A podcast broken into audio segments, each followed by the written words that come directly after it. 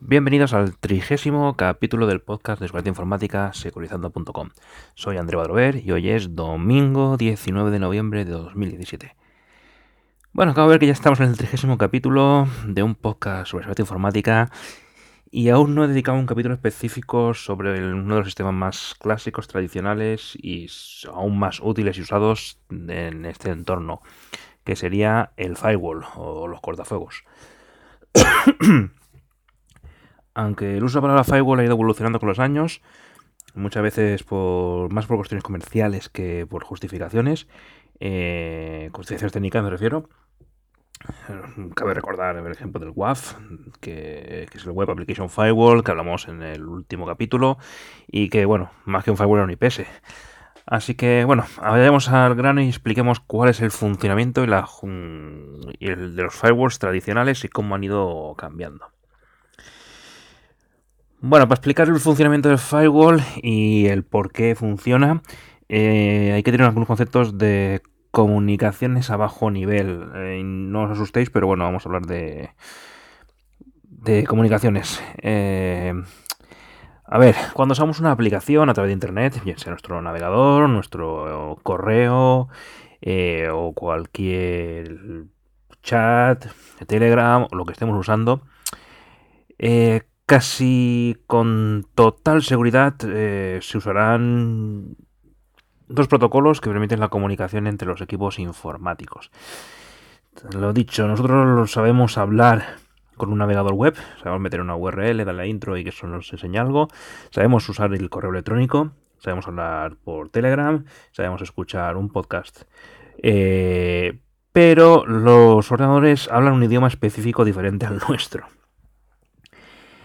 Y digamos que en la base de todo, en general, en la gran inmensa mayoría de los casos, eh, para enviar cualquier información entre dos sistemas, eh, bien sea un servidor y nuestro navegador web, eh, o nuestro podcatcher y el feed, o lo que sea, siempre resumiremos, mm, digamos que siempre se utilizan cinco valores. Estoy siendo simplificando, ¿vale? Siempre hay excepciones. Eh, la combinación de estos cinco valores identifica de forma unívoca y exclusiva cualquier conexión en Internet. La elección de estos valores es algo que lo dejamos a nuestros sistemas operativos y a nuestros dispositivos. No nos metemos en ello, los humanos no, nos complicamos la vida. Eh, entonces son información que el sistema operativo de nuestro dispositivo se encarga de gestionar. Y estos cinco parámetros son la dirección IP de los equipos de origen y destino. Estamos hablando del protocolo IP, de Internet Protocol. Estas direcciones identifican los equipos que intervienen en la conexión, los equipos iniciales y finales de la conexión.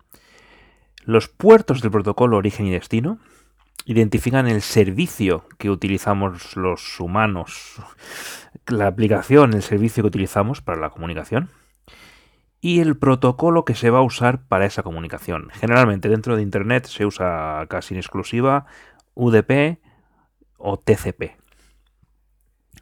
Bueno, en general mm, hay otras posibilidades de comunicación, hay otros entornos, pero en una conexión por Internet se tienen en cuenta esta tupla de valores, dirección IP y puerto de origen, dirección IP y puerto de destino y el identificador del protocolo utilizado. Vale, eh, teniendo en claro esta base eh, muy eh, al vuelo de las comunicaciones, de cómo se identifica una comunicación en concreto, veamos, los firewalls tradicionales utilizan estos cinco valores para determinar si una conexión es legítima o no y actuar en consecuencia. Cuando llega un nuevo paquete a nuestro firewall, comprobará si cumple las cinco características y en tal caso y solo si cumple las 5 permitirá que ese tráfico siga su camino hasta el servidor destino. Si alguno de estos 5 valores no se cumple, simplemente elimina ese paquete. Existen diferentes estrategias de, descartar paquetes, pero bueno, tampoco no, no vamos a meternos mucho.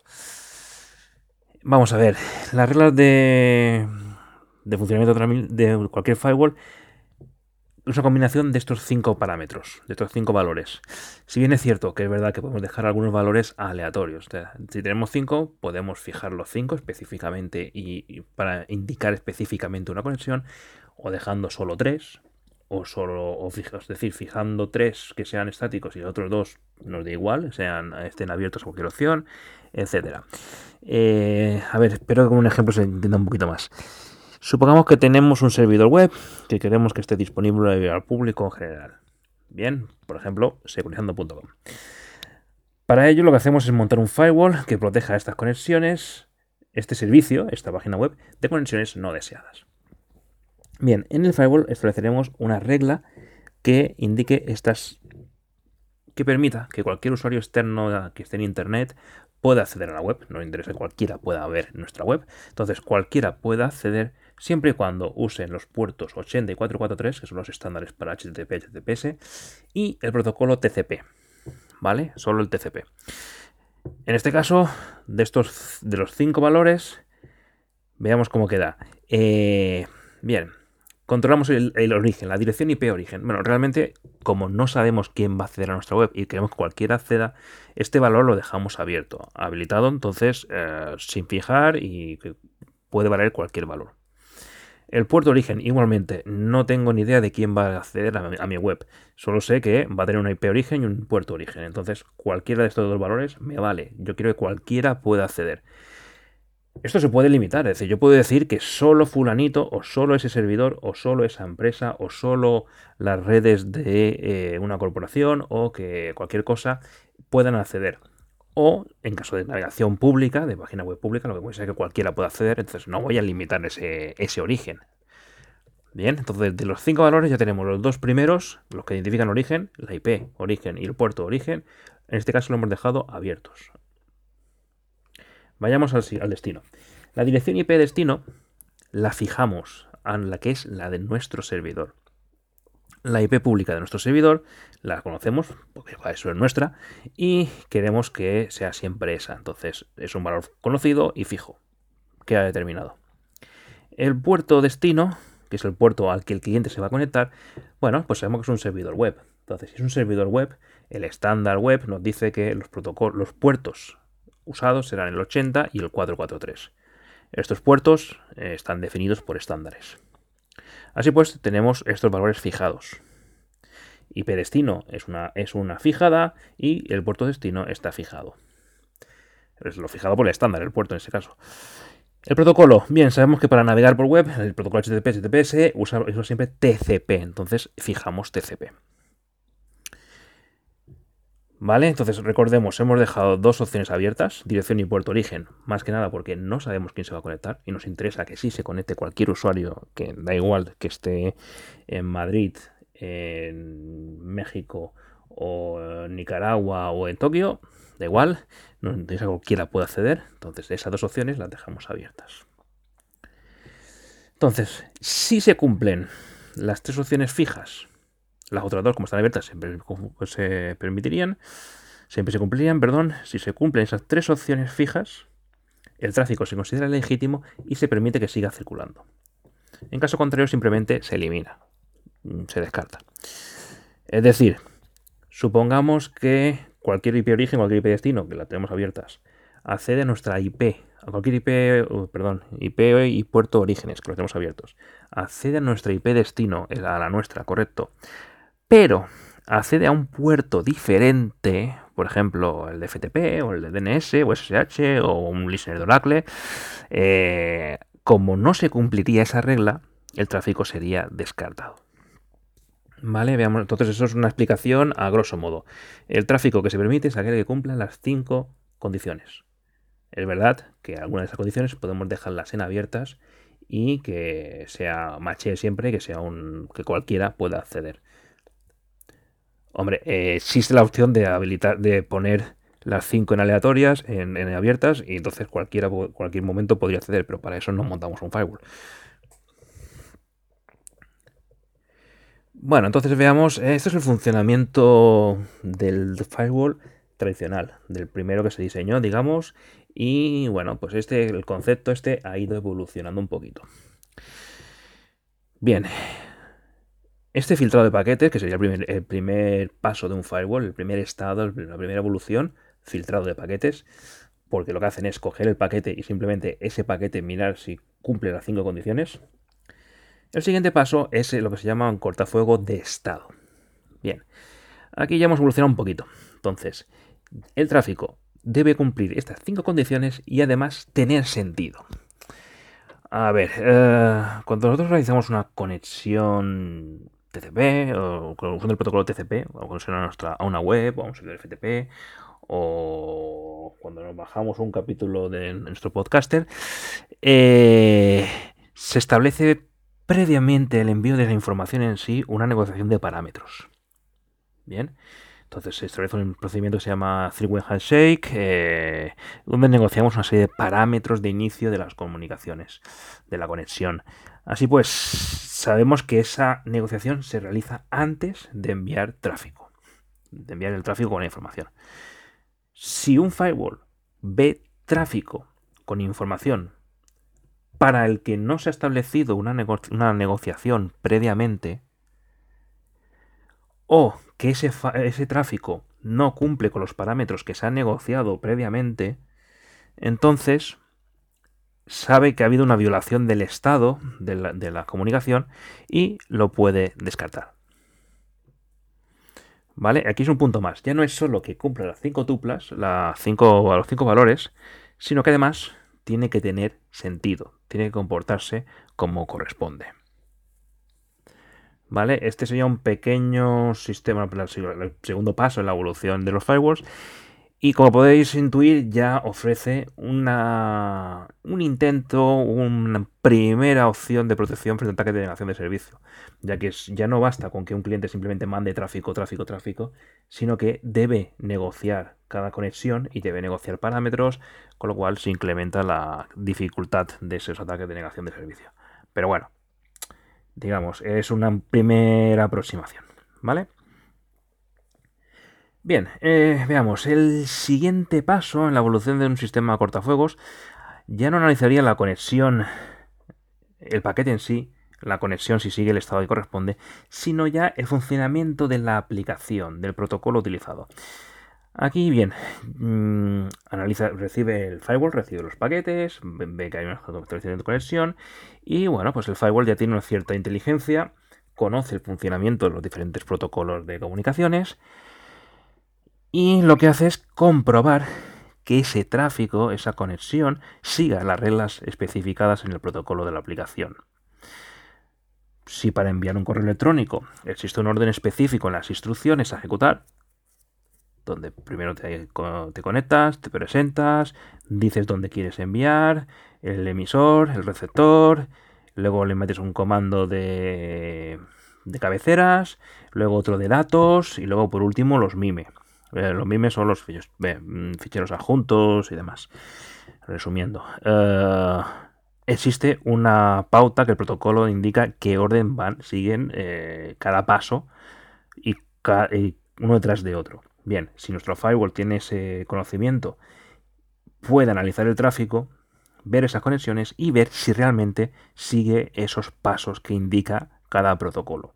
El SMTP del envío de correos tiene el suyo, el protocolo FTP para transferencia de ficheros tiene sus protocolos con su orden, sus instrucciones, lo mismo para el navegador web o para cualquier protocolo de comunicaciones. Entonces, si la conexión entrante cumple las cinco características, hay una negociación de estado previamente y además sigue las reglas que indicadas en el protocolo, entonces permite ese tráfico. En cambio, si ve que las comunicación, que esa comunicación, las reglas del protocolo no, no, son consistentes, es decir, envía desordenado o se salta instrucciones, etcétera, los considerará ilegítimas y podrán ser descartados. Vale, eh, a ver, Estamos diciendo que el firewall analiza el protocolo de comunicaciones, ¿vale? Pero lo que sería el protocolo, el funcionamiento del protocolo en sí mismo, no de los datos que están transfiriéndose, ¿vale? No es un IPS, ¿vale? Eh, el firewall analiza el correcto seguimiento del protocolo, de las instrucciones, paso a paso, de cómo se tiene que realizar una comunicación perfecta. Eso analiza el firewall pero no entra a valorar y analizar los datos que son enviados. No busca patrones en esas conexiones, ni analiza si encuentra un SQL injection o demás. Eso es trabajo de un IPS. ¿Vale? Eh, los IPS los expliqué, vayan por el capítulo 2000, el capítulo 4, perdón. Eh, allí podéis encontrar un poquito más de información. Vale, entonces, bueno, vemos cómo se ha pasado una máquina de simplemente valorar cinco condiciones para cada conexión. Pasamos luego a valorar que esas conexiones, además de cumplir esas cinco condiciones, tuvieran sentido en la negociación previa y el estado de la negociación fuese correcto. La siguiente evolución ya fue analizar el protocolo de comunicaciones en sí mismo, ya no solo la conexión TCP o UDP, sino el protocolo a un nivel superior, que sería el, protocolo HTTP para navegación web, el protocolo FTP para la transferencia de ficheros o el protocolo de SQL para la gestión de base de datos. ¿Vale? Eh, como vemos, cada vez, cada generación de los firewalls está complicándose, gestionan más información y necesitan una mayor capacidad de cálculo y un software de análisis más completo. Lo dicho, en sus inicios los firewalls eran equipos físicos específicamente diseñados para controlar el tráfico, metiendo el mínimo tiempo de latencia y muy específicos. Hoy en día, con la capacidad, el incremento bestial en capacidad de procesamiento de CPU como de memoria de los equipos, la inmensa mayoría de soluciones ya no son hardware, sino que son software. Son sistemas software. ¿Vale? Esto tiene como derivada que muchos fabricantes estén unificando sus gamas de firewall e IPS, integrándolos en un único producto, que suelen denominar generalmente Next Generation Firewall, o sea, firewall de nueva generación. De esta forma se busca tener un producto capaz en dos facetas de seguridad. Por un lado el ser cortafuegos y por otro la detección, frente, detección y prevención frente a intrusos. ¿Vale? Eh, bueno, además hay que tener en cuenta que las nuevas técnicas heurísticas que se usan para búsquedas estadísticas y demás, eh, para mejorar la detección de ataques, no solo por la detección, por la detección o comparación de patrones, hace que bueno, todo esto esté evolucionando bastante y esa evolución es, mm, bueno, vía software, vía actualizaciones y bueno, se ha hecho que los fabricantes han tendido a unificar las dos herramientas, Firewall e IPS. Al final te venden un único producto con dos capacidades. Bueno, es la tendencia actual en el mercado del firewall. El mercado de seguridad. Hay fabricantes de firewall que están entrando en IPS, fabricantes de IPS que están entrando en firewall y bueno, pues esa es la tendencia que hay ahora mismo. Hay que tener en cuenta eh, un último punto bastante primordial. Es, eh, bien, hemos hablado siempre de que el firewall gestiona tráfico, analiza el tráfico que recibe. Entonces, ¿dónde hay que ponerlo? Para que nos sirva a, nuestro, a nuestra necesidad, para que nos cubra nuestra necesidad de seguridad. Bueno, pues aquí la respuesta, como siempre, es depende. Eh, allá donde lo necesitemos. A ver, si lo que queremos es proteger los servicios internos de nuestra empresa frente a ataques externos de Internet se suelen ubicar justo después de los routers de comunicaciones. Es decir, Internet, routers de comunicaciones, nuestro firewall. Y luego ya el resto de la empresa. Es lo que se conoce como firewall perimetral, porque realmente marca el perímetro, marca la frontera entre lo que es el interior de la empresa y lo que es el exterior, lo que es Internet. ¿Vale? En cambio, si tenemos una red interna específica que queramos proteger, mm, se me ocurre, por ejemplo, si aquellas empresas que tengan que cumplir normativa PCI, esa normativa les obliga a tener un firewall que registre todas las todo, el tráfico entrante, saliente, eh, lo que se permite, lo que se bloquea y demás. Entonces, esas redes internas PCI deben tener su propio firewall específico para ellas. Eh, o bien porque somos una empresa de gestión que llevamos diferentes en, las comunicaciones de diferentes empresas. Entonces, tienes un firewall que separa el tráfico de las diferentes empresas que están contratado. Eh, o no, tenemos una única empresa, pero todas las comunicaciones externas van mm, de redes remotas, entran a nuestra red interna central y queremos protegerlas. Bien, eh, el firewall debe colocarse allá donde el tráfico vaya a pasar. Y lo mejor suele ser lo más lejos posible, de lo más cerca del punto origen de ese tráfico. Así, pues evitamos, mm, minimizamos el tráfico que basura que circule por nuestra red. Bueno, también indicar si este firewall, este cortafuegos es el centro de esta infraestructura, es decir, todas las redes para ir de una red a otra siempre pasan por el firewall. Se, se, suele utilizar eh, en la definición de firewall de core. O sí, firewall de core es la más común y la que se conoce. Pero bueno, la elección de un nombre u otro mm, depende, pues ya no es la capacidad del equipo, o sea, no estamos hablando de capacidad, sino de su ubicación dentro de la infraestructura. Lo recordemos, los firewalls perimetrales están en el, justo en la frontera entre el interior y el exterior de la empresa. Los firewalls de core son justo el centro de las comunicaciones.